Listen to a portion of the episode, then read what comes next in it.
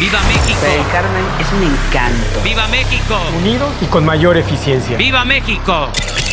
What's up, Riviera Maya? This is George Espo. Welcome to CJR News, live from CJR Radio, bringing to you our daily news from the Caribbean and Mexico. There are 104 days left this year.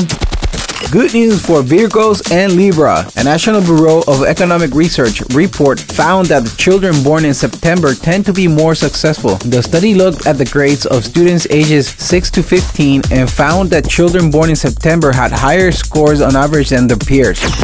The Miami Heat puts the series on the Eastern Final 2-0 in their favor after beating the Boston Celtics 106 to 101 in Game 2 held. Juan Gabriel inherited him a hotel in Playa del Carmen. Now they're trying to evict him. Carlos de demands justice after Dolores Lopez lawyers close the accesses, leaving them without water, without electricity, and putting her family at risk. Law of tourist transport in Quintana Roo could have modifications. This initiative was exposed since the current one is obsolete and old. Cancun Traffic Extortion Network revealed that amount to 2.8 million per month. The internal investigation was the one that caused the dismissal of the former director Jesus Angel Salas Cruz. It is worth mentioning that September is the month of the will because it's celebrated to those who have made us a homeland, and only on this occasion the legacy is individual and serves to preserve the heritage and family union. In Quintana Roo, for example, during the month of July, August, September, and October, a campaign is created to grant fiscal incentive on the cost of the procedure. In Cancun, parks, bike line, and urban improvements projects announced. They ensure investments over 2,700 million pesos in this tourist destination.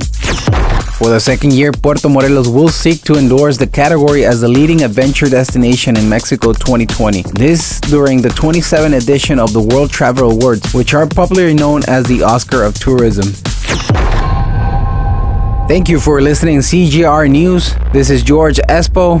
Don't forget to subscribe to our podcast on Spotify, Google, and Apple. And we have our WhatsApp line that is 984-113-5294. That is WhatsApp. Stay tuned to CJR radio frequencies. You can find me on Instagram as ESPO underscore MX.